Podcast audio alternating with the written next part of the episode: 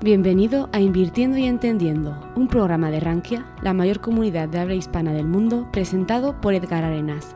En este podcast podrás escuchar de manera quincenal entrevistas con los inversionistas más influyentes de la economía mexicana. No olvides suscribirte al canal para apoyarnos y enterarte de los próximos contenidos. Hola, en este episodio del podcast Invirtiendo y Entendiendo, tengo una conversación con José Fierro, quien es un inversionista profesional enfocado en la gestión de activos de renta variable mexicana con una larga trayectoria de más de 25 años en el mercado de valores nacional.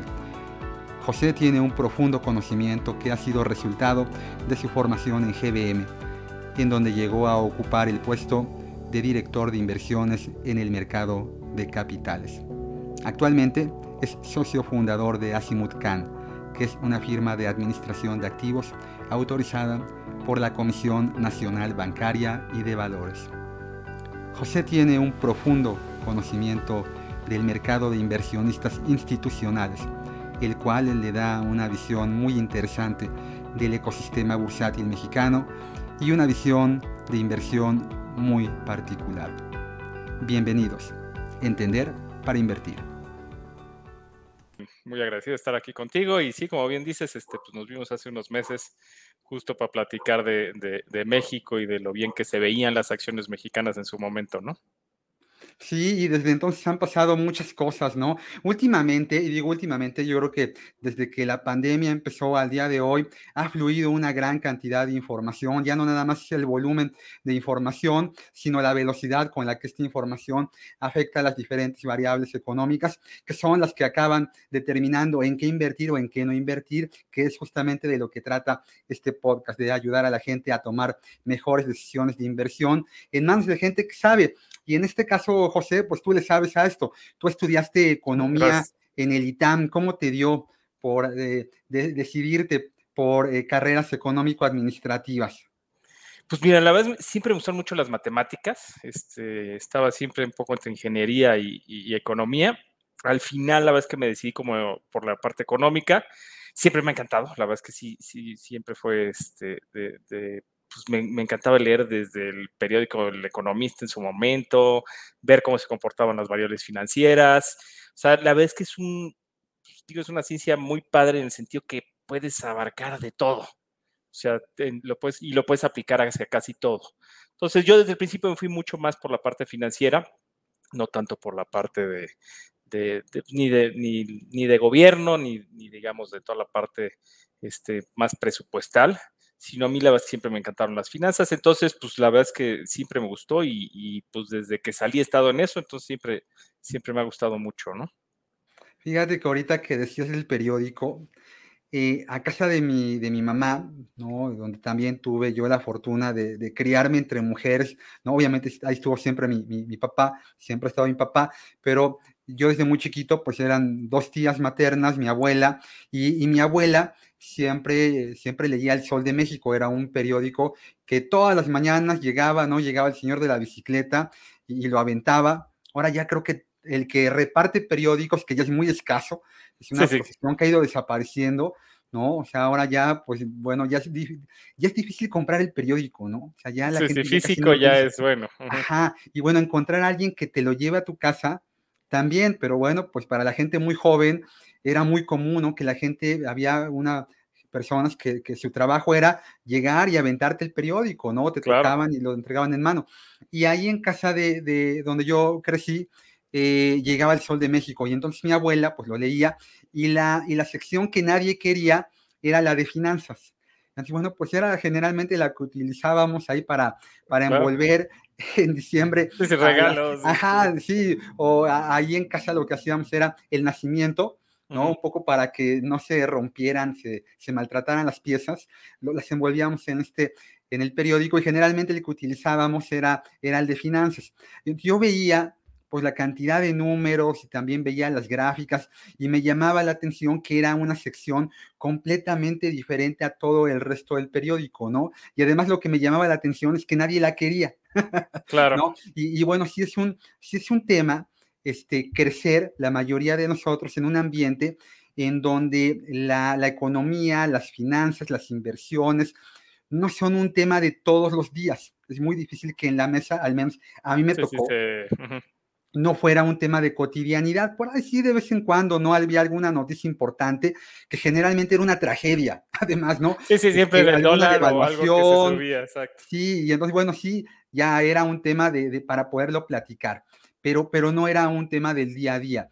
¿A ti hubo algo, alguien en tu infancia, en tu adolescencia, que marcara, que te marcara y que te guiara por, por este camino hacia la economía, las finanzas? Pues no, me pasó un poco como a ti. O sea, recibí en mi casa era el Universal, no era el Sol de México. Pero la verdad es que a mí, y, y mis papás, de hecho, son, diseñadores, o sea, nada que ver. Pero siempre me gustó la, la- parte financiera y yo, pues ahí te digo, acabé comprando yo mi periódico, porque, pues, como bien decías, este, eran épocas muy distintas, todo tenías que buscarlo, tú no era como que prendías la computadora o prendías, bueno, ahorita ya ni la computadora, el teléfono y tenías a tu mano este, más información de la que podías este, ver en toda tu vida, ¿no? Entonces, no, la verdad es que sí, siempre fui yo, a mí me, encantó esa parte y me encantó la parte financiera, este, entonces no, no, no, no, no te podría decir de alguien que, me fue encarrilando hacia eso, como luego pasa, este, porque en mi casa era al revés, o sea, ellos eran súper artísticos, no eran, no eran nada financieros. Qué interesante, ¿no?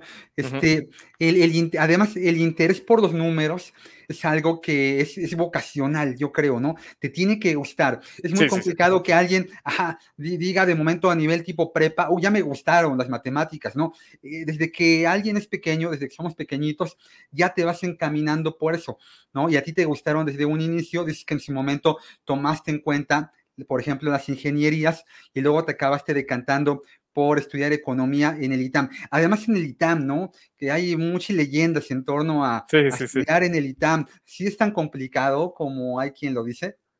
Pues mira, yo creo que en su momento más sí era todavía más, este, sigue siendo una excelente universidad, pero creo que le han bajado. En esa época eran, digo, negrerísimos.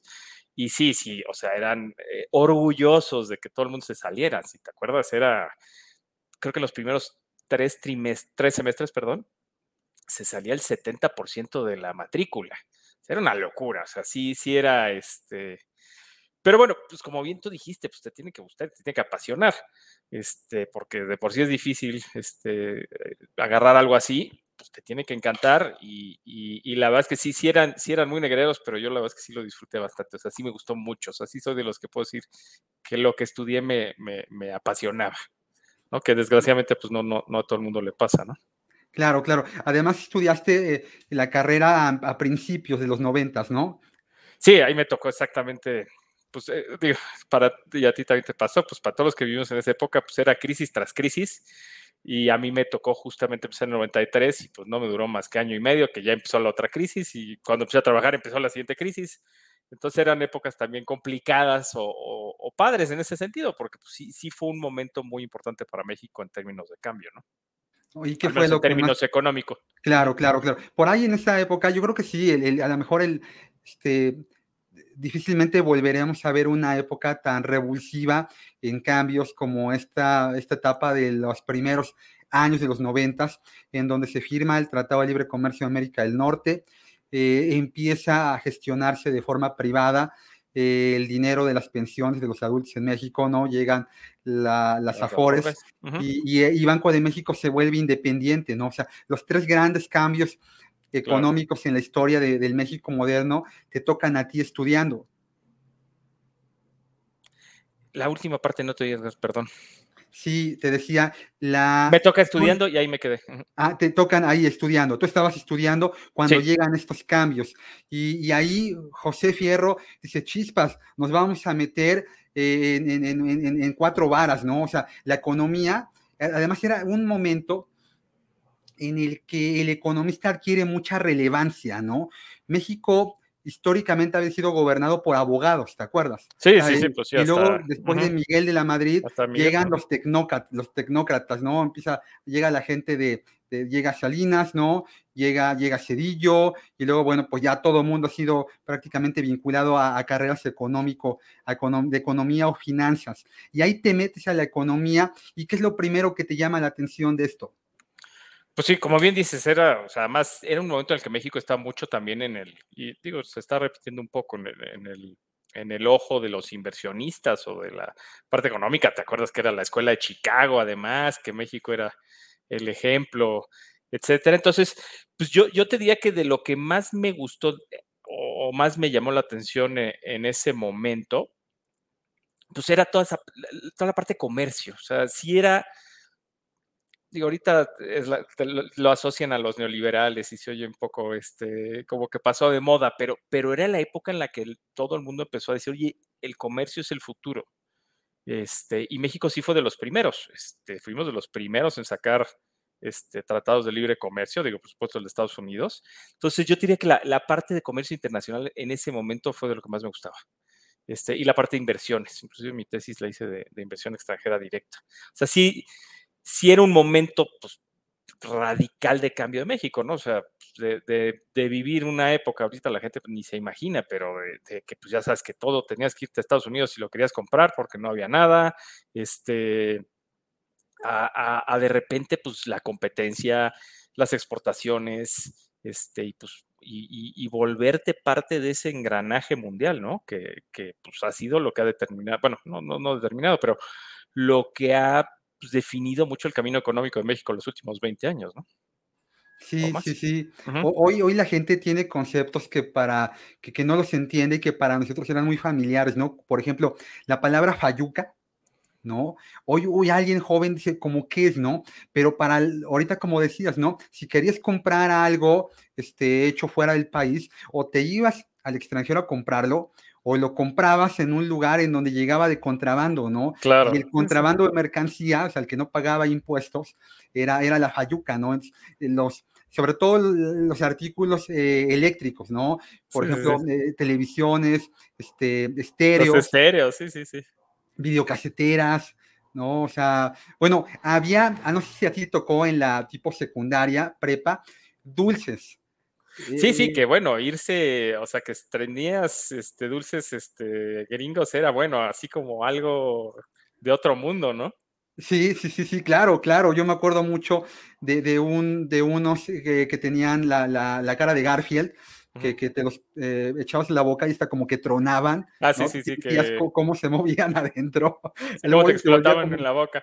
Sí, sí, sí. Y bueno, y, es que México eh, vivió una etapa de obscurantismo económico, ¿no? Yo creo que fue, hay quien a lo mejor lo tiene más identificado, a ti, a ti ya nos tocó muy al final, pero a raíz de, de estos cambios nacionalistas que, que estructura José López Portillo, este, y, México pues se sumerge, ¿no? En el mercado interno, en hacer crecer, este, siempre eh, a, título del impulso estatal, cualquier sector, este, e incluso la banca, ¿no? En su momento estuvo nacionalizada. Todos los bancos del país, excepto uno, que fue Citigroup. Todos los demás bancos pertenecieron al Estado y, y ahí los intermediarios, las casas de bolsa, tampoco se nacionalizaron, ¿no? Entonces, sí, las casas de bolsa históricamente siempre han estado pues separadas de, del cobijo, del manto, del oscurantismo este, que, el gobierno, que el gobierno enmarca. Y entonces, bueno, tú acabas la carrera, José, y ya con esta idea de tener claro para dónde ir caminando, ¿cómo te empiezas a meter allá al mercado de valores? Sí, pues eh, fíjate que te decía que, justamente me fueron tocando puras crisis justo después de la, de la crisis asiática, bueno, o a mediados de la crisis asiática de los noventas. Eh, entro a GBM. La verdad es que GBM pues, es una excelente escuela. Eh, desde, desde toda la vida siempre han sido este, gente de mercados, como bien dijiste, pues son gente de, de casa de bolsa que regresa a bancos. Y justo me tocó eso, acaban de vender el Banco del Atlántico y, acababan de, pues, regresar a lo suyo, que era la casa de bolsa. Entonces, era además en ese momento mucho más chiquita. Entonces, pues era, fue una gran oportunidad porque podías hacer cosas que en otro lado a lo mejor me hubiera tardado 5 o 10 años en empezar a hacer. Pero GBM, pues en ese momento, ahora sí que estaba renaciendo, ¿no? O sea, digo, ya después llegó a primer lugar de operación, cosas de ese estilo. Pero en ese momento, pues estaba justo, justo. O sea, yo llegué un mes después de que vendieron al Banco del Atlántico. Entonces ahí, ahí empecé, empecé justo en la parte económica Y, como te decía, pues, siempre me gustado la economía, pero me gusta la parte de finanzas. Entonces, la verdad es que lo que más me empecé a dedicar es un poco a la parte de estrategia. Esa siempre ha sido la parte que más me ha gustado. Este, un poco de ver qué tan caros, qué tan baratos están los mercados, toda la parte de asset, este, de asset allocation, de, de, riesgo, de, optimización. Este, y me empecé a ir mucho por ese lado. Y además GBM tenía algo que yo creo que, y lo, yo hasta la fecha lo sigo aplicando, que casi todas las gentes que trabajan entran a trabajar análisis. Este, es un, yo creo que una muy buena costumbre en que, pues por lo menos, oye, estás en el medio financiero, pues por lo menos entiende un poco un estado financiero, entiende un poco este, toda la parte de, de, análisis fundamental. Y también yo muchos años me dediqué a la parte de análisis fundamental. Este, ahí vi un par de sectores y ahí pues fui campechaneando un poco entre la parte económica, este, estrategia y la parte de, de análisis fundamental, ¿no? Ya, ya. El análisis fundamental eh, suele ser, tener poco, poco, poco lustre, ¿no? O sea, e, es más, da más cliché sentarte y ver las gráficas, ¿no? Y sí, sí, dar un nivel el análisis técnico y el análisis fundamental históricamente están un poco peleados, ¿no? Y, y, bueno, no digo quién está bien y quién está mal, cada uno tiene sus pros y contras y cada uno apela a una filosofía de inversión diferente, pero el análisis fundamental, pues, a, a mi parecer, este, acaba siendo una forma más eficiente de gestión patrimonial de largo plazo, ¿no? Ahí podemos apelar a cualquier cantidad de autores, de, pues, bueno, de, filosofías de inversión como, como, como el value investing, ¿no? Que, que, que el, el, análisis fundamental eh, es la piedra filosofal, la piedra sobre la cual se construye todo. ¿Sobre qué empezaste a hacer análisis fundamental? ¿Que algún sector, alguna empresa en específico? Claro. Este, sí, pues como bien dices, eh, es un poco como textualmente rudos contra técnicos, cada quien escoge su, bando. Yo, como bien también mencionaste, creo que pues, es cuestión de poder usar las dos herramientas, ¿no? No, no están necesariamente peleadas. Este, a mí me puede encantar algo desde el punto de vista fundamental y decidir cuándo entrar este, desde una manera un poco técnica. Creo que esa es un poco como yo la vería. Y en la parte de análisis fundamental, eh, sí, me empezó eh, empecé a llevar sectores cíclicos, este, industriales y mineras. Eh, y hasta la fecha te diría que, pues, como siempre pasa, como lo que empiezas, siempre tienden a ser sectores que me gustan bastante. Son sectores donde hay a lo mejor menos información, muy volátiles, pero donde también el margen de si haces bien tu análisis te da, te da, te puede dar buenos rendimientos, ¿no? Entonces, a esos dos me enfoqué al principio. Ya, ya. Además son sectores históricamente de, crecimiento del mercado de valores mexicano. Este, eh, el otro día alguien, con alguien platicaba sobre el edificio de la Bolsa Mexicana de, Valores. Y, bueno, es un edificio que tú conoces muy bien, ¿no? Con, este, con este tipo de diseño multipremiado en, en todas partes del mundo, pero en cuanto a los colores, y, yo le explicaba, ¿no? Alguna vez alguien allí en el, en, en el Museo de la Bolsa me decía que los colores que tiene la bolsa apelan a, los dos commodities que hicieron que, el país creciera, negro y, color plátano, negro de petróleo y, claro, y, bueno, y el color plata, porque en este país todavía seguimos siendo un gran eh, país exportador, exportador de, plata, ¿no? Este, pero bueno, y, de este par de sectores, ¿no? El sector sobre el que se construyó el México moderno, sobre petróleo en particular, en este momento en el que de nueva cuenta Pemex eh, vuelve a estar sobre la mesa, ¿no? Este, bajas de calificaciones por todos lados, ¿no? Le bajan la calificación a Pemex y poco, poco tiempo después, este programa está grabando un 8 de agosto, eh, recientemente le acaban de degradar a la calificación de Estados Unidos. La importancia de la gestión de riesgos, como ahorita tú decías, yo me enfoqué en riesgos, ¿no? En qué invertir, pero sobre todo en qué no invertir para que eso vía negativa, tú define qué no quiero ser para que entonces sí nos acabe quedando lo que sí queremos, ¿no? En qué, podemos invertir, en, qué podemos diversificar nuestro dinero. A la hora de que tú defines en qué no invertir, en qué, en qué te basas, en qué tomas las decisiones para hacer alguna recomendación o para gestionar un portafolio.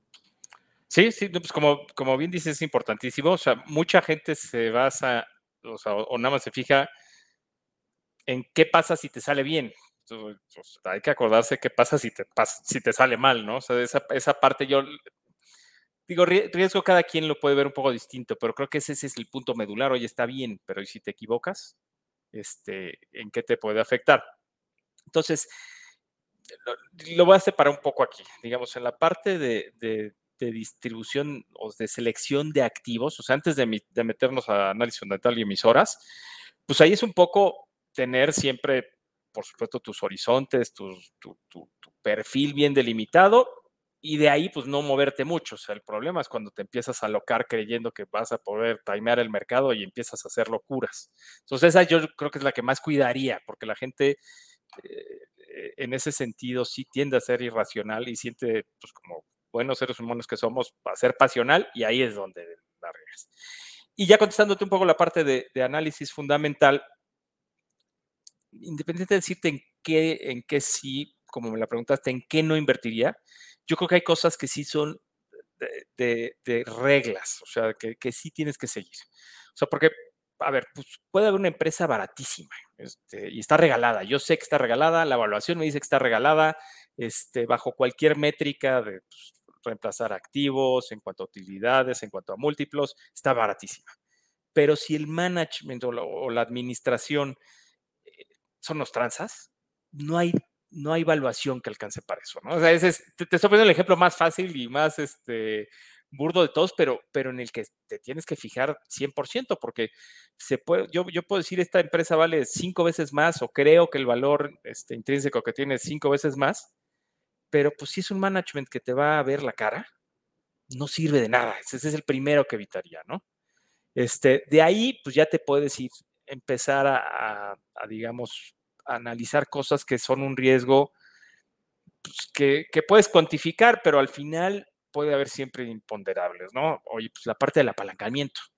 Si es una empresa endeudada, este, pues yo, yo puedo ser muy bueno estimando cuánto vale la empresa, pero si por algo se suben las tasas, como nos pasó en los últimos dos años, pues no es lo mismo que yo pagaba este, la mitad del flujo en intereses y estaba yo apretadísimo, a que pues de repente trabajo para el banco, este, o te vas un poco más allá y ya no trabajas para el banco, ya no alcanza ni para que trabajes para el banco. Entonces, te tiene, o sea, en nuestro, digamos, organigrama, no, no te dije en qué nos fijamos, pero en lo que sí te digo que sí, sí lo ponemos como algo, este sí es este, algo que, que, rompe cualquier tesis de inversión, pues siempre es el, el manejo de la empresa, la parte de apalancamiento, la parte de imponderables, este, y, regresando un poco a la parte de, minería, pues si sabes que son, son, este, digo, no, y aquí en México no pasa tanto, pero en otros sectores, en otros lugares del mundo, oye, pues esta empresa, híjoles, en la parte ambiental es un peligro andando, pues sabes que tarde o temprano eso te va a llegar. Este, entonces, lo, pondría como externalidades que, tienes que estar midiendo, ¿no? Entonces, este, me, me, la preguntaste un poco al revés, pero esas son las cosas que diría seguro no. Sí, sí. Ah, Warren Buffett lo, lo, expresa fantástico. Él dice, cuando compramos una empresa eh, bien gestionada, nuestro periodo de tenencia es para siempre. Claro. porque, bueno, los ciclos económicos te van a subir y te van a bajar la evaluación, pero una empresa que está bien administrada, pues tarde que temprano va a superar ¿no? Eh, los retos que le enfrente la ciclicidad de la economía. Y, hablando de ciclicidades de economía, tú llegas a GBM en el 2008, sí, ¿no? En el 98. En el 98, perdón. Y a partir de ahí empiezas a atravesar ciclos de mercado que te llevan por auges y también que nos patearon las espinillas durísimo, ¿no? Te, toca iniciar el siglo, ¿no? Y de estos 25 años de recorrido, un cuarto de siglo ya profesional, eh, metido dentro del mercado, ¿cuál dirías tú que fue el, reto más importante al que te enfrentaste en materia de gestión de activos? Digo, la verdad es que la crisis del 2008 fue una locura. O sea, yo digo, esas, como bien dicen, son crisis de una vez al siglo, y yo creo que sí es una crisis de una vez al siglo. Eh, digo, 10 años después, con la pandemia, te enfrentas a algo prácticamente igual, pero bueno, yo creo que la crisis, de, o sea, ese sentimiento, o sea, porque crisis, pues como bien dices, este, ya había habido muchas y, todo el mundo se enfrenta. Pero cuando ya empiezas a tener un problema de que ya ni siquiera te preocupa qué activo tienes, sino si te lo pagan, porque pues no sabes si el banco con el que estás haciendo algo te va a quebrar ese día. Eso sí fue algo que sí creo que fue sin, sin precedentes hasta ese momento y que, y que sí ha sido totalmente distinto, ¿no? Porque en la pandemia, por supuesto, vivimos algo que no, que no te hubieras imaginado también este, ni, en, el peor escenario y cambió el mundo radicalmente, pero sabías que al final te iban a pagar. O sea, los bancos centrales le metieron hasta que te garantizaban. En el 2008 no, esa sí fue la gran diferencia, al menos al principio, ¿no? Pues era amanecer y a ver qué quiebra hoy, ¿no? Este, yo creo que ese, ese, sin lugar a dudas, fue el reto más fuerte, porque en términos de movimientos de mercado, pues estos últimos tres años hemos visto movimientos para arriba y para abajo de los más rápidos en los últimos 100 años.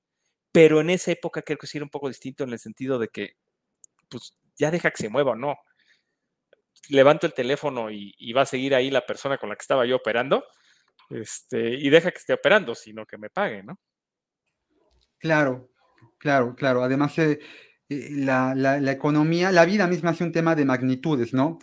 Y el problema no era prestarle a alguien mil dólares y saber si los iba a pagar, ¿no? El problema de él. El problema era que le prestabas mil millones de dólares y si no te los pagaba no era problema de él, era problema tuyo, ¿no? Claro. Entonces, bueno, eh, se asumieron responsabilidades que a lo mejor en ese momento no sabíamos que teníamos que, asumir. Y, y, atravesaste por esa época. Y ese ratito yo te iba a preguntar más bien sobre tu llegada como director de capitales en GBM. Ahí sí fue en el 2008. Eh, sí, es que es así. Eh, o sea, haz de cuenta que justo me tocó. Ya, llevaba toda la parte institucional antes, pero toda la parte, digamos, de fondos, empecé en agosto 14 del 2008. O sea, no me dio tiempo ni un mes de, de, medio este, ver qué pasa. Sí, no dijeron agua va. Sí, eh, sí, llegaste textualmente. llegaste a los golpes, ¿no? ahora, José, uno aprende más de lo malo que de lo bueno, ¿no? Sin lugar a dudas. Este, o sea, en ese, o sea, yo digo, hay miles de, lecciones de todas ese tipo de crisis, pero, pero sí, sin lugar a dudas, uno te aprende, o sea, digo, y, seguro lo has oído, yo sí soy un firme creyente de esa teoría, que las crisis se van dando porque pues van cambiando las generaciones y pues el nuevo que llega no ha tenido ni idea de cómo manejar este, una crisis y pues es cuando empieza a explotar todo. Entonces, justamente creo que, que sí aplica en el sentido de que te da lecciones que, que también, o sea, hasta cómo te va en la vida un poco depende de cómo te dan en la carrera, porque si te agarra ya muy este, grande e invertido y ahí es donde aprendiste que a lo mejor no debías de estar tan, tan, tan invertido, que tu perfil de riesgo no era tan alto, pues no es lo mismo que si te agarra a los 20, ¿no? Entonces, sin lugar a dudas, ese tipo de lecciones son vitales, ¿no? Porque es el mejor ejemplo. Yo, o sea, todo el mundo pudo haber dicho toda la teoría del mundo de cómo este, se podía dar un mercado de baja pero pues si tú llegas al día siguiente y, lo, lo, de menos es, como bien dijiste ahorita, pues yo le presté a alguien mil pesos. Oye, ese cuate a lo mejor sí tiene los mil pesos, pero si el banco en donde estaba no lo tenía, pues es exactamente igual que si no los hubiera tenido. O sea, te hace analizar otro tipo de cosas que, que, que, a lo mejor no, no hubieras tenido este, en la mente si no hubiera sido por la crisis, ¿no? Claro, claro. Y es que eh, cuesta mucho trabajo al inversionista eh, hacerle entender que, la, inversión, la inversión tiene que ver con gestión de riesgos, no de retornos. Si gestionaste bien tu riesgo, el retorno en consecuencia va a llegar. ¿no? Exactamente. Porque bueno, pues lo que adorna este negocio es que al inversionista final, sea muy chiquito, muy grandote, pues tú le presentes un rendimiento, ¿no? Y, y es lo que vende, pero lo que hace que las instituciones, las personas eh, sigan en esto, en el juego, es, precisamente no, no, no cometer errores ¿no? al jugar, ¿no? sin querer asumir que sea un, tema, un tema de apuestas. Pero debes de cuidar muy bien, sobre todo, qué no estás dispuesto a hacer, este, porque en este medio, pues lo que haces mal, lo, pagas con dinero, ¿no? Este, no son canicas. Eh, Dice, bueno, pues sí, tú lo fuiste aprendiendo a lo largo, a lo largo de, tu vida, de tu vida profesional. eh, y, en GBM creces profesionalmente, pero luego decides empezar una, una, nueva historia, ¿no? Cuéntanos un poquito cuando acabas en GBM, José Fierro dice, venga, vamos a empezar con algo nuevo, que es un riesgo, ¿no? También. Sí, sí, sí, sí. Es la, gente, no sé, a ver también cómo relacionas esto, José para tomar un riesgo como este, como el separarte de una empresa en donde te formaron, donde creciste, donde empezaste a tener responsabilidades, donde tuviste éxito, de momento dices, bueno, voy a tomar el riesgo de empezar algo nuevo. Y eso lo tienes que hacer en un momento de tu vida en el que tiene que conjuntarse un grupo, una serie de variables, ¿no? Igual que la inversión, ¿no? Para empezar a, gestionar un tipo de activo, debe de haber una serie de variables que tienes que, que, que ponderar. Y tú ahí ponderas qué variables para definir cambiarte de GBM a, tu, nueva, a tu nueva carrera. Claro. Sí, pues como, como bien dijiste, o sea, mucha gente lo asocia como si fuera apuesta de, ah, yo este, pienso en esto y no, no, no, no, va por ahí, o sea, como bien dices, hay que hacer todo un análisis y ya aplicándolo a, la parte, digamos, personal, pues es un poco lo mismo, oye, a ver, pues, ¿cuál, cuál, qué, qué pasa si, como te decía, o sea, no solo fijarme qué pasa si sale bien, qué pasa si algo mal. Este, todo el mundo, o sea, todos somos muy felices planeando, este, si, si, me va a salir, pero bueno, ¿qué pasa si no?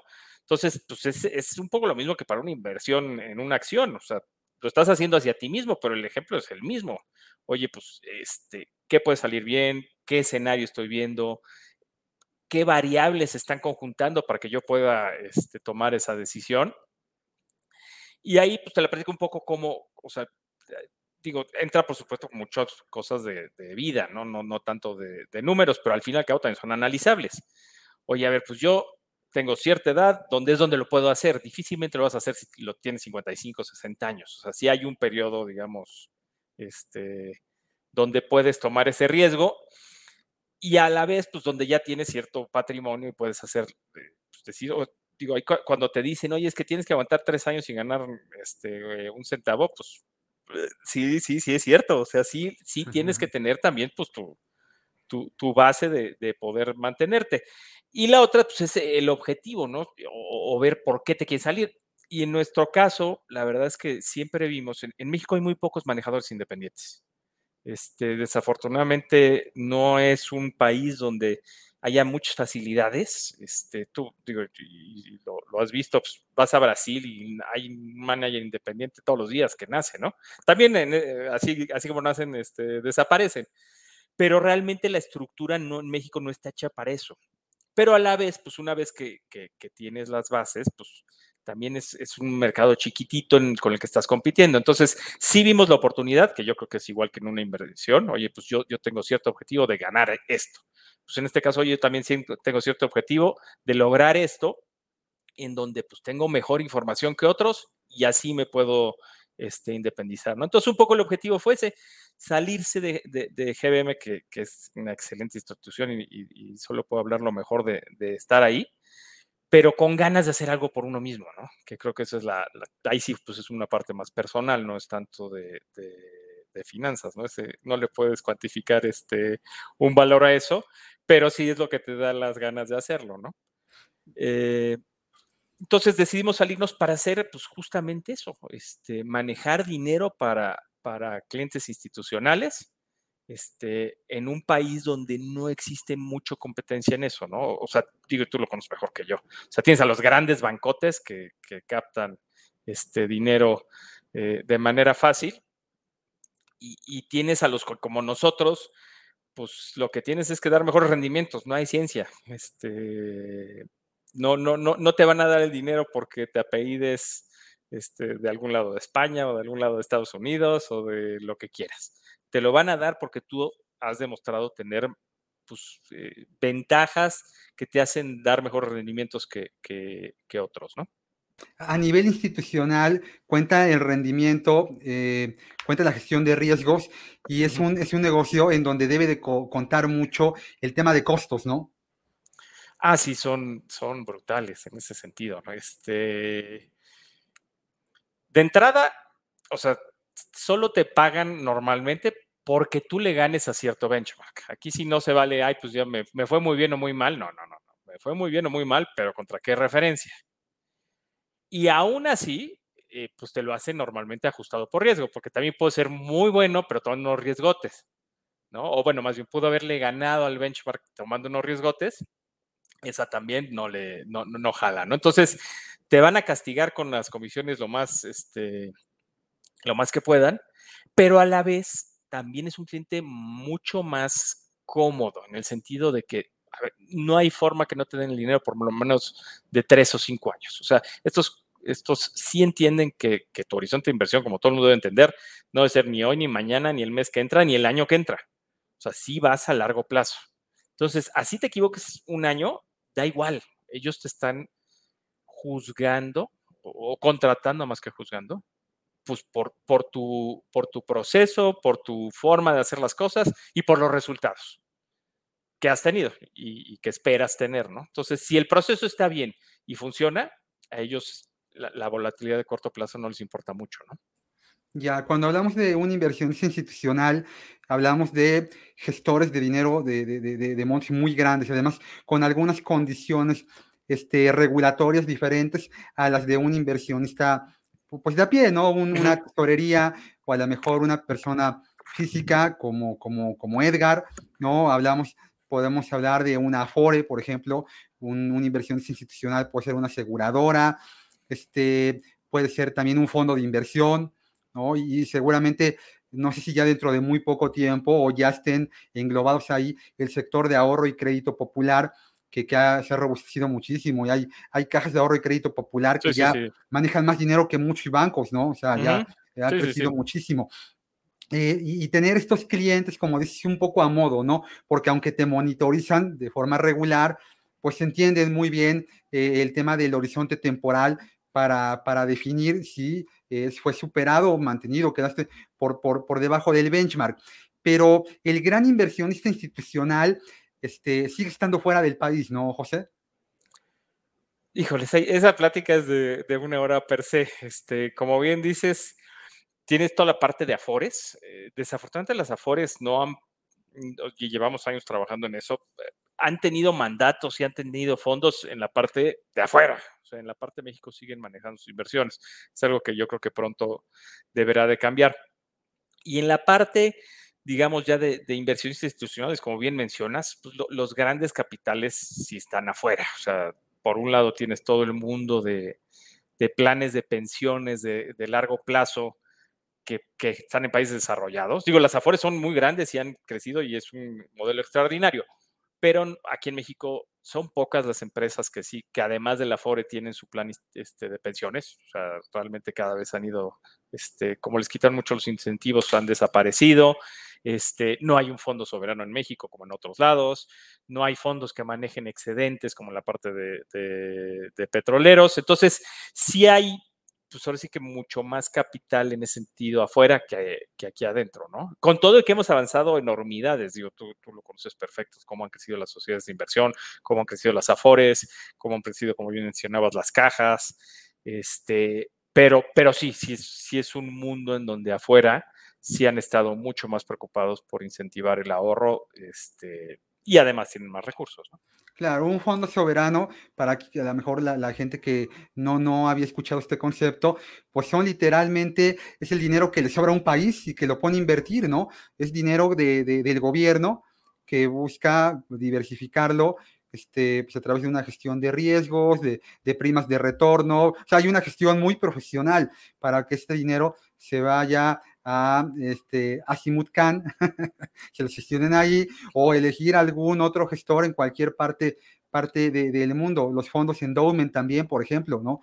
En Estados Unidos eh, son, eh, por ejemplo, universidades que manejan cientos de o miles de millones de dólares invertidos diversificados en todo, en, cualquier parte del mundo, ¿no? Y ahí la cantidad de activos que hoy existe, pues ya, es, es, inmensa, este, uno puede invertir, comprar prácticamente lo que sea, sin importar ya en dónde estés.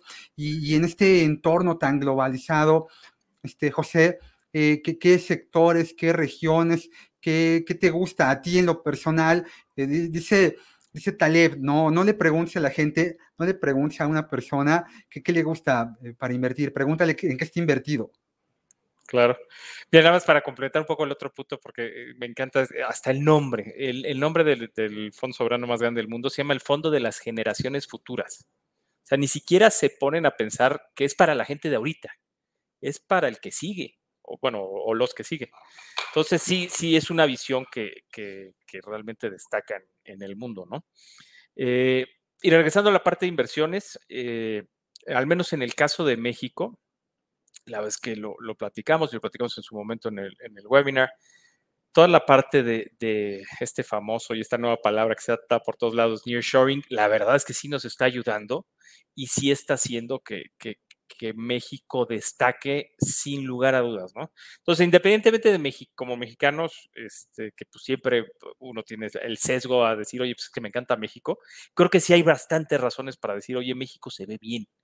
Este, y, la principal razón es que no está caro. O sea, platicamos un poquito de análisis fundamental, pero al fin y al cabo, este, ya platicamos qué es lo que no hay que este, hacer, en qué o qué no fijarte para no hacer. Pero el otro gran error es creer que si compras cosas caras, vas a ganar más. O sea, sí, sí, yo sí soy muy, muy orientado a la parte de valor. Y en ese sentido, México se pinta solo como o sea, eh, sí somos el mejor mercado de los últimos 24 meses, sin lugar a dudas. Pero llevábamos 10 años sin movernos. Este, y en esos 10 años, tus empresas se volvieron eficientes como no te puedes imaginar. Se quitaron toda la deuda, están prácticamente en, sus menores niveles de deuda en trimestres. Entonces, México se ve bien. Entonces, en ese sentido, sí, sí estamos bastante positivos en la parte de acciones mexicanas. Yo creo que es un, y si quieres, ahorita entramos a sectores. Eh, y dentro de sectores, ahí sí es un poco distinto, porque aunque todo el mundo está hablando de nearshoring, es bien difícil pagar, este, pasar nearshoring. Este, para los que, no estén tan familiarizados con este tema, es básicamente un cambio en donde las empresas están queriendo traer su producción más cerca. Digo, si hay muchas definiciones, pero es básicamente eso. Y México, pues se pinta solo porque nadie está más cerca de Estados Unidos que nosotros, ¿no? Además, agregándole toda una serie de componentes geopolíticos. Entonces, en ese sentido, el tema es muy bueno, pero es bien difícil jugar, porque llegas un poco a lo mismo. Muchas de las empresas que hacen esto están muy caras.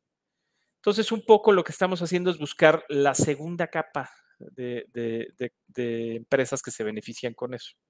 Y ahí, por ejemplo, entra muy claro la parte industrial este, independientemente de si tienes, eh, no sé, el mejor ejemplo que ha pasado ha sido las fibras, ¿no? Todo el mundo está este, apasionado por las fibras que tienen la parte industrial. Pues sí, sí, se, ve muy bien, pero las tasas están, que te regresan de dinero están bajas, o sea, ya están a, si la queremos ver así.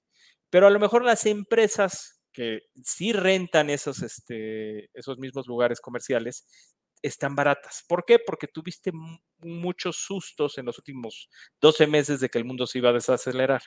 Y bueno, hoy tuvimos uno muy claro con China y pues todo el mundo se asusta. Entonces, ese sector la verdad es que, nos gusta y hay varias empresas, este, pues, tipo de cemento, tipo de petroquímicos, que están en el ciclo a lo mejor más bajo, pero están muy baratas. Esas eh, nos gustan bastante. Yo te diría que de lo que más traemos es eso. Y también este, ha habido un, eh, en este mismo temor de desaceleración, eh, hay empresas de consumo que están baratas. Este, es un poco contraintuitivo porque las empresas de consumo son caras en general, porque son muy estables en sus, utilidades, pero hay varias que, nos gustan también bastante, ¿no? Entonces, yo te diría que de, México eso es lo que más nos gusta, ¿no? Y, y, una muy fácil con tasas al 11.25 también es muy cómodo estar en CETES, ¿no? Claro, claro, claro. Históricamente el, el mexicano tiene un sesgo por un poco eh, minimizar eh, el entorno económico local. Generalmente siempre vemos para afuera que todo está mucho mejor de lo que está aquí adentro. Este, y, me parece que también durante el último sexenio ha existido un poco, se ha intensificado, ¿no? Eh, creíamos que todo iba a acabar saliendo terrible, que, este, que, que nos íbamos a volver este, en un país comunista a la vuelta de unos cuantos meses. Expropiaciones. Ajá, se, mitificó mucho al respecto. Y aunque en efecto ha habido decisiones que tal vez no hayan sido las mejores, el país en términos generales ha demostrado tener eh, solidez económica. Eh, la política monetaria del país, pues, pues ahí están los resultados, ¿no? Este, tenemos reservas en máximos históricos, nuestro porcentaje de deuda con respecto al PIB también es muy manejable, este, el tipo de cambio podríamos hablar aquí mucho al respecto. Sí, sí, sí, pero, bueno. pero, bueno. está muy lejos de donde pensábamos que iba a estar, ¿no? Es una realidad. Si tú y yo nos hubiéramos sentado aquí hace cuatro años, no habríamos creído que el tipo de cambio podía estar en niveles Oye, hace cuatro años, hace cuatro años, un año, cuatro meses, el mes pasado. Sí, no, o sea, hay que hablar con la verdad, ¿no? O sea, sí, sí, sí, a ver, que te diga que la tienda tipo de cambio no sabe nada. Sí, claro, es que además en nuestro negocio, no sé si, si a ti te pase mucho, yo me siento con, con, con clientes, con familiares, con amigos, y, y el tema económico inmediatamente lo relacionan con algo político. O sea, lo, lo, lo, amarra, ¿no? porque vivimos, sobre todo la gente que nos crió, lo vivió de esa forma. O sea, el, presidente salía a tribuna, Cámara de Diputados, informe de gobierno, llorando, a decir, voy a defender el peso como un perro. O sea, e, es una imagen que nos, se nos quedó grabada en la psiqui popular. O sea, tus papás, a mí en las noticias, lo vemos cada vez que hay un informe de gobierno. A ver, Ok, está bien, pero el, mundo cambió, el país es diferente, ya tampoco somos iguales, ¿no? Entonces, sí hay que delimitar muy bien cuáles son los factores políticos que pueden afectar las decisiones de inversión y cuáles no. Y tú que tienes eh, contacto muy recurrente con inversionistas que están del otro lado de la frontera, pues al, al, inversionista, al gran inversionista, pues ya le mueve muy poco, este, pues si el partido político es, es azul o moreno o, verde, sí, sí, sí, él, lo que ve es otra cosa, ¿no, José? ¿O estoy sí, ¿no? No, no, yo, yo, te, agregaría un par de cosas. Este, como bien dices, eh, en, México más en particular tendemos a ser este, muy sesgados hacia eso. O sea, tú casi todo el mundo le preguntas y la mitad de las veces está en crisis, este, aunque lleve la economía creciendo tres años. Pero bueno, quitando ese factor, yo creo que también eh, lo primero que te diría, y esa es otra cosa padre de los institucionales, ellos están acostumbrados a que los países emergentes así son.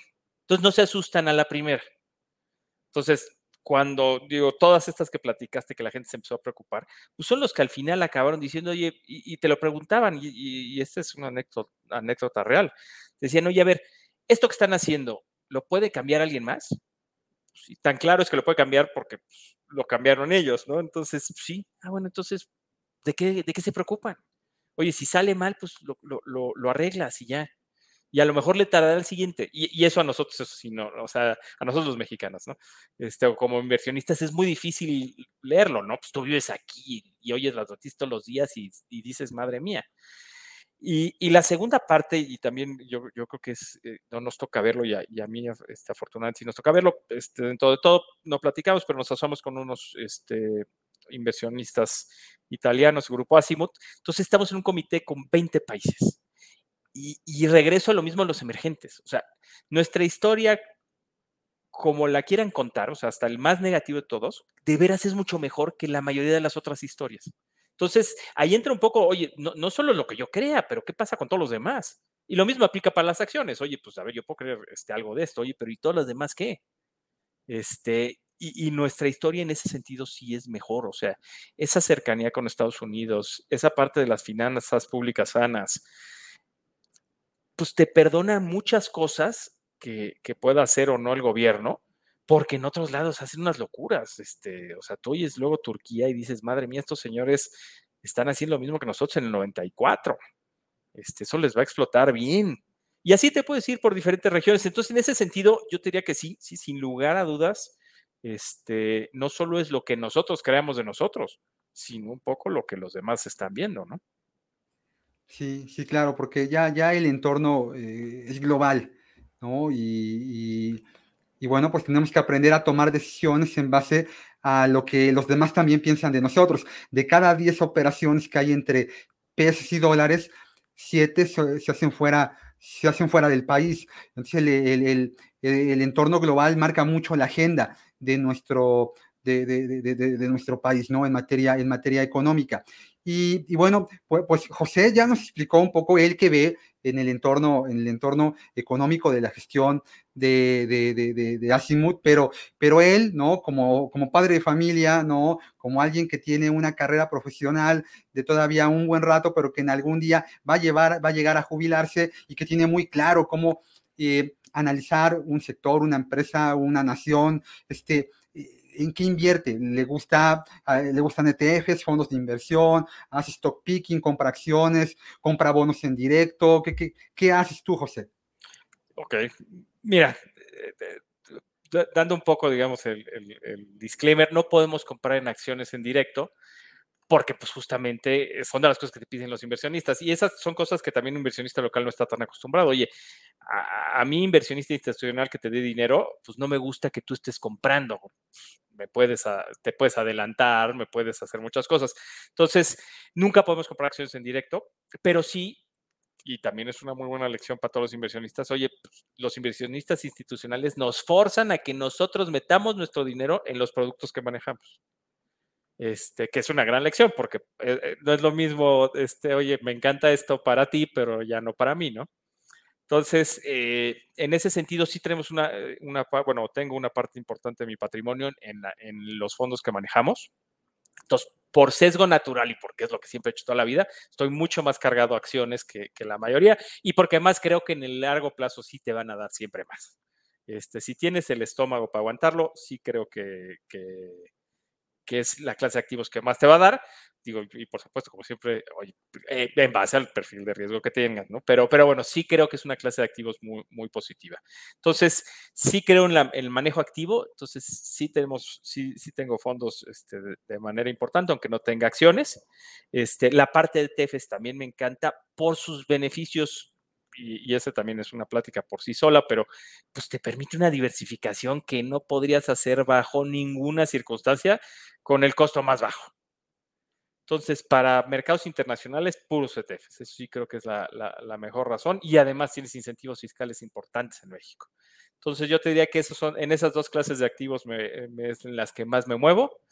Y digo, también hay que decirlo, ¿no? Con tasas al 11, pues también ahorita a lo mejor es un poco más cómodo que, que normalmente tener este, liquidez, ¿no? O sea, ese 11.25, pues no es algo que te hubieras imaginado tampoco nunca, ¿no? No, no pasa todos los días. Nos vamos Entonces, a morir. esas tres te diré que son las, las, las, principales clases de activo. La que seguramente comparado contra el resto de, de la gente estoy más este, abajo del promedio es en la parte de, de, deuda internacional, porque pues no, o sea, si ya voy a tener deuda, la tengo aquí. Claro, claro, claro. Eh, eh, skin in the game, dice este Taleb, utiliza mucho este concepto de, este, de pues, ahora arriesga el pellejo. Eh, en, el, en, la, en la Roma imperial a, los constructores de puentes. Una vez que el puente estaba concluido, les exigían que se fueran a vivir con todo y su familia abajo del puente, ¿no? Entonces, no había prueba de calidad, sí, claro. control de calidad que superara eso, ¿no? O sea, si, si no lo hacías bien, pues, pues, te ibas a morir, se iban a morir todos los que dependían de ti, y eso es bien importante, ¿no? Que, que el gestor de inversiones lo, lo asuma. ¿no? O sea, yo no nada más estoy diciendo en qué invertir, sino en donde estoy diciendo en qué invertir, es en donde está invertido el patrimonio, el futuro de, mi familia. Entonces, no, creo que no hay mejor herramienta de venta que esa, ¿no? Sí, sí, sí, sí. también es un poco distinto al, digamos, a la explicación en la parte de banca privada y ese tipo de cosas. El institucional sí es muy claro, oye, a mí me gusta que tú estés conmigo. Y digo, ¿qué, mejor incentivo a, estar perfectamente alineado? O sea, sabes que sí vas a, hacer eso, ¿no? los puentes, el otro un meme que, que, decía que a las calles y a los puentes les debían de poner el nombre del constructor para que si pasa algo los puedas ir a buscar en lugar de nombres de políticos y de cosas así. Pues es el mismo ejemplo. Oye, a ver, yo, yo puedo saber que a ti te fue mal porque pues a mí fue mal y vamos los dos juntos, ¿no? Claro, claro, claro. Sí, así debería de ser todo todo en la vida, ¿no? Es el, el prestigio, este, además en nuestro negocio, el prestigio este, te lo ganas eh, en muchísimo tiempo, pero en un instante, en un minuto lo, pierdes todo. Perder todo, claro.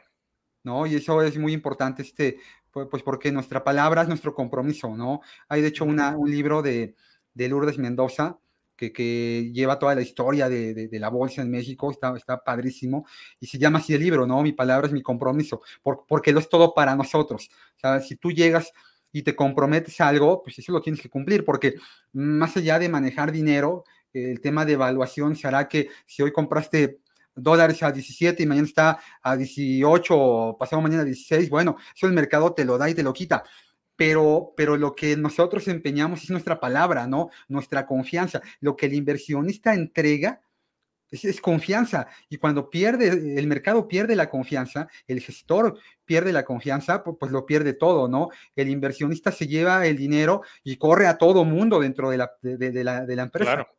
¿No? Eso me imagino que es muy importante. El, el, el gestor italiano, el, socio que tienen ustedes, es muy diferente al, mexicano. Hay algo que tú dirías, eh, sí noto que, que ellos tienen una dinámica de trabajo muy diferente a, la local. Claro. Sí, sí. Eh, bueno, si quieres, nada más acabando eso, como bien dijiste, o sea, yo creo que es una frase que es trillada, pero, pero tiene toda la razón. Este es un negocio de personas. Mucha gente cree que es un negocio de números, pero no es un negocio de personas. Pues yo puedo tener el número perfecto, pero si la persona, como bien dijiste, me ve la cara, pues de nada sirvió. Que nos regresamos un poco a lo que platicamos antes.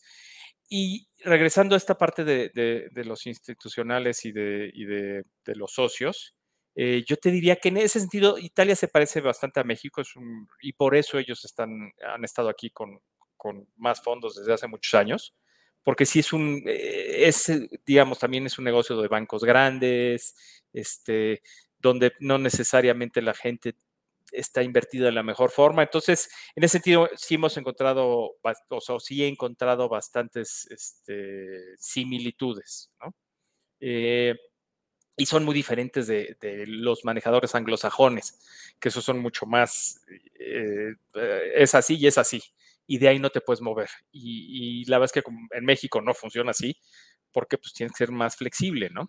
Entonces yo diría que en ese sentido sí, sí, sí, sí se parece más a lo que estamos acostumbrados, que, que el resto de la, gran parte del dinero pues está justo en toda la parte, digamos, de, o Estados Unidos o Europa, este, y en la parte de Europa, pues Reino Unido y, muchos países de, digamos, o nórdicos o, o anglosajones, ¿no? Ya. Entonces, esos sí son más diferentes. Yo te diría que estos se parecen más, eso sí, sí considero que son bastante. Sí, sí, hay, hay, hay, hay, una dinámica de trabajo muy diferente. Eh, fíjate que la primer distribuidora de fondos donde yo trabajé fue Más Fondos. Sí, sí, cuando empezó siendo, era un negocio de Televisa, de hecho, era, estaba capitalizada por, por esta empresa de comunicaciones. Este, estaban metiendo este negocio. Yo, yo recuerdo que, de hecho, el edificio donde, donde empezó eh, era un edificio que pertenecía a el área de internet de Televisa. Ellos echaron a andar una campaña de una página que se llamaba esmas.com, ¿no? Por ahí, de hecho, ajá, y, bueno, y era un poquito como toda la idea conjunta, eh, más fondos, esmas.com, este, más noticias, todo, todo tenía este como prefijo, ¿no? y, pues yo me acuerdo que teníamos ahí un piso muy pequeñito en un edificio que tenía esmas.com eh, frente a lo que era la Torre de Mexicana, ¿no? Este, este edificio que, que ahora ya, ya no sé bien a quién le pertenece, pero bueno, muy cerquita de, de, de Xola, de esta avenida en el sur de la ciudad. Y, bueno, pues fue un, un descubrimiento eh, ver cómo se creaba una, una distribuidora de fondos de inversión desde cero, no había nada, literalmente nada, no, era, no había ni teléfonos ni escritorios, ¿no? Y bueno, fue evolucionando. Este, luego eh, Televisa se deshizo del negocio y bueno, pues ahí, si no mal recuerdo, este Álvaro, Álvaro Mancera, es el que, el que ha seguido llevando y el que hace que, el que logra esta, esta fusión con, con Azimuth, ¿no? Es correcto, usted se, se, quedó ahí, híjoles, pues creo que 12 años después de que empezó a entrar Azimuth, hace ya algunos años que, que, sí salió, pero sí, como bien dijiste, pues fueron los primeros en entrar a la distribución, fue los primeros en meterse a, a estar vendiendo fondos de los mejores, no, no el fondo de la casa, que era lo único que había en México. Entonces, en ese sentido, sí, sí, sí fueron bastante parteaguas y eso sí ha sido muy, muy, muy claro del grupo Asimov, que, que, lo hacen muy bien y, me ha tocado verlo, que lo hacen en varios países, ¿no? Que Italia también es así, pues digo que sí se parecen más de lo que uno cree, ¿no? Ya, ya, ya. Y, y, José Fierro, ya para ir concluyendo esta plática, siempre al final tenemos esta, estas preguntas finales. ¿Qué, qué libros qué, autores te, te marcaron en, en, materia de tu filosofía de inversión, este, que, quiénes podrías decir, este autor o este libro, pues fue un parteaguas para mí en la forma en la que yo profesionalmente pues me, me, me, llevo. Claro, pues mira, dijiste ya varias veces y, citaste varias veces a, Taleb, es, me fascina. A todo el mundo le, encanta más el, de, Black Swan, pero a mí yo creo que de los libros que más me marcaron es Full by Randomness. Es una belleza, no solo para la parte de mercados, para la vida. O sea, sí te hace plantearte pues, cómo analizas las cosas, se me hace espectacular. Eh, digo, toda la parte de, los de evaluación, hay muchos que me encantan. Este, para la gente que le gusta esa parte, el Damovarian es espectacular. Digo, todos los de Buffett, pues, este, eh, ni, los menciono, son, son bastante buenos. Eh, em, de ahí yo te diría así libros que, que, dices que a lo mejor son, o sea, de los de antaño, pero que siguen siendo valiosísimos. Este, a Random Walk eh, Down Wall Street es una belleza porque te da todo el historial y, puedes cambiar los activos, pero acaba siendo siempre la misma historia. Entonces, eh, esos yo te diría que son de, los que más me, han gustado. Este, los de Michael Lewis, que, son más fáciles de leer, también me gustan bastante. Este, son bastante. ¿Cuál? ¿Alguno en particular? Liar's Poker es el que más me gusta, pero, pero pues cualquiera de los otros, la verdad es que también son bastante buenos este, en ese sentido.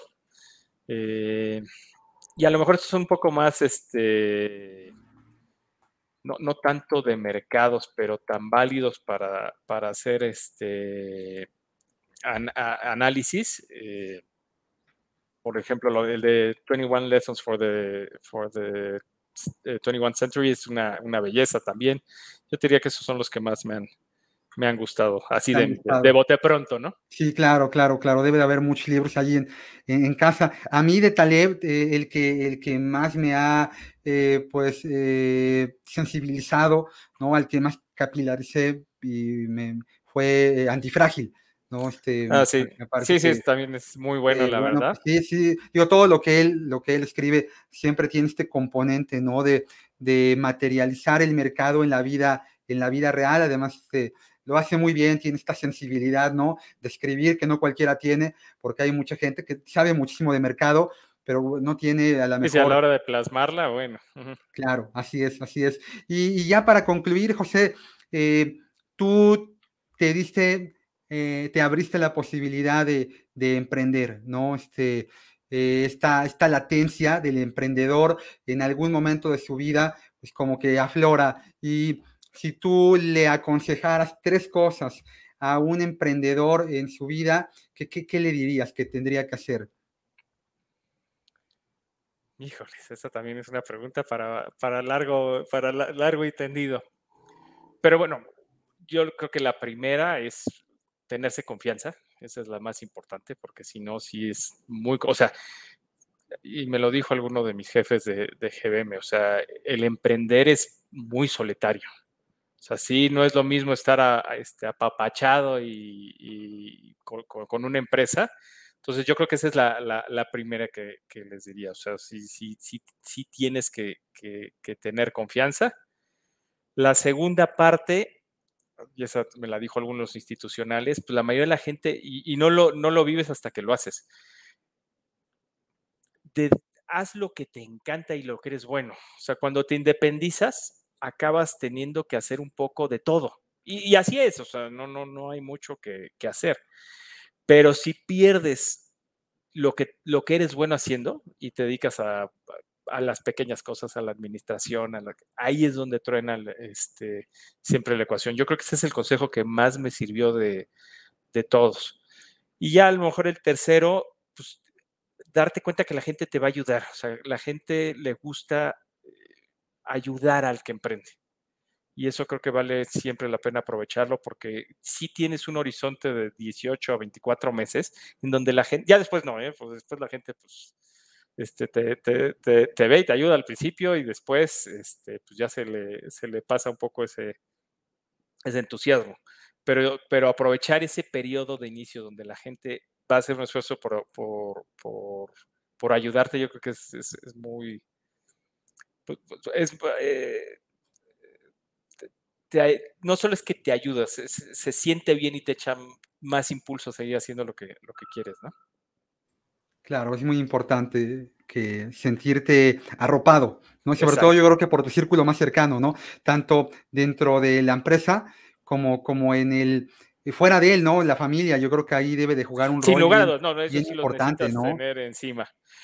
Pero fíjate que hablaba más, gente que no crees siempre te va a acabar ayudando. O sea, okay. Eh, y, a veces al revés, ¿no? O sea, gente que a lo mejor tú pensabas que iba a ah, estar ahí y de momento...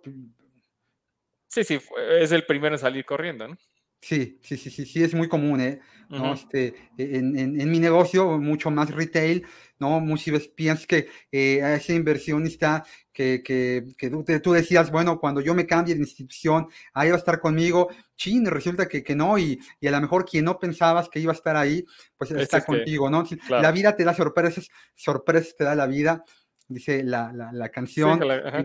Así es. Y oye, José, pues ha sido un descubrimiento poderte eh, eh, aquí, saber de ti más allá de, lo que el mercado puede ir arrojando día a día, de la gestión que de forma tan exitosa has llevado este, en tu empresa. Este, para mí ha sido un gusto poder haber, poder, haber conversado contigo. Yo te hago llegar un fuerte abrazo y te, reitero que eh, aquí Rankia y este podcast siempre, siempre será tu casa. Perfecto. No, no, al contrario, Edgar, muchísimas gracias. La verdad es que padrísimo, como siempre, platicar contigo. Este, igual, de, de la misma forma, pues lo que necesites y lo que necesite eh, Rankia con, con, todo gusto, ¿no? Muy bien, ha sido José Fierro, socio fundador de Asimut Can. Les deseo felices inversiones. Hasta pronto. Gracias. No olvides suscribirte al canal para apoyarnos y enterarte de los próximos contenidos.